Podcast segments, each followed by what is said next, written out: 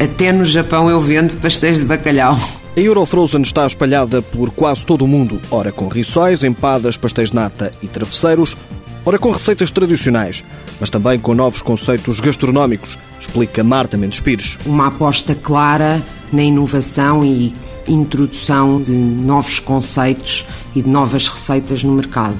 Que tem sido essa a nossa aposta, que se tem revelado uma boa aposta, na medida em que se vê que nós temos ganho cota de mercado e a cota de mercado, isto comparado com 2008, que era de 0,5%, e neste momento temos uma cota de mercado de 7,5%. O bacalhau espiritual é o segundo preferido nos supermercados, mas experimentando novas receitas e com apostas arrojadas, conquistou-se mais. Ganhou-se cota de mercado através do frango com leite de coco, que foi uma inovação e que não há, a concorrência não tem, porque os bacalhaus é um prato que, que, que a concorrência tem muito, todos os tipos de bacalhau, e onde é mais difícil, e o arroz de pato também, onde é mais difícil se ingrar, e portanto temos apostado em coisas diferentes como, como frango, frango com molho de três queijos. Os travesseiros claramente foi uma inovação que não existia no mercado. Os pastéis de coco também.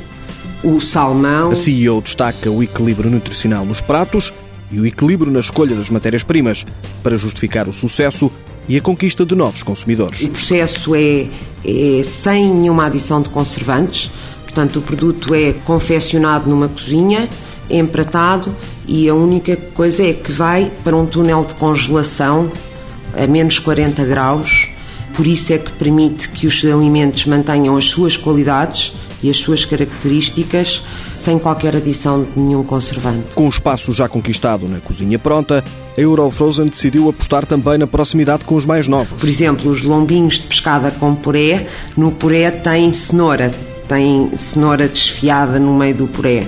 E porquê cenoura e não espinafre? Porque normalmente as crianças são mais avessas a qualquer coisa que é verde. O tábulo gourmet está ainda numa fase inicial, mas também começa a ter adeptos, o que permite encarar com otimismo o futuro, justificando o aumento das instalações para 21 mil metros quadrados e uma aposta nas exportações já em 2011. O nosso plano seja bastante mais ambicioso. Eu gostaria, de a médio prazo, que a exportação representasse mais de faturação do que representa o mercado interno. O volume de negócios para o exterior é agora de 15%. Para Espanha, França, Inglaterra, Japão, Angola, Brasil, Estados Unidos, Venezuela, Suíça, Luxemburgo e Cabo Verde.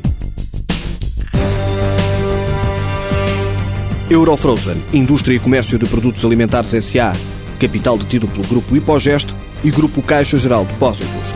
Parque Industrial do Feijó, faturação de 8 milhões de euros. Desde 2008, que conquistam os prémios Sabor do Ano.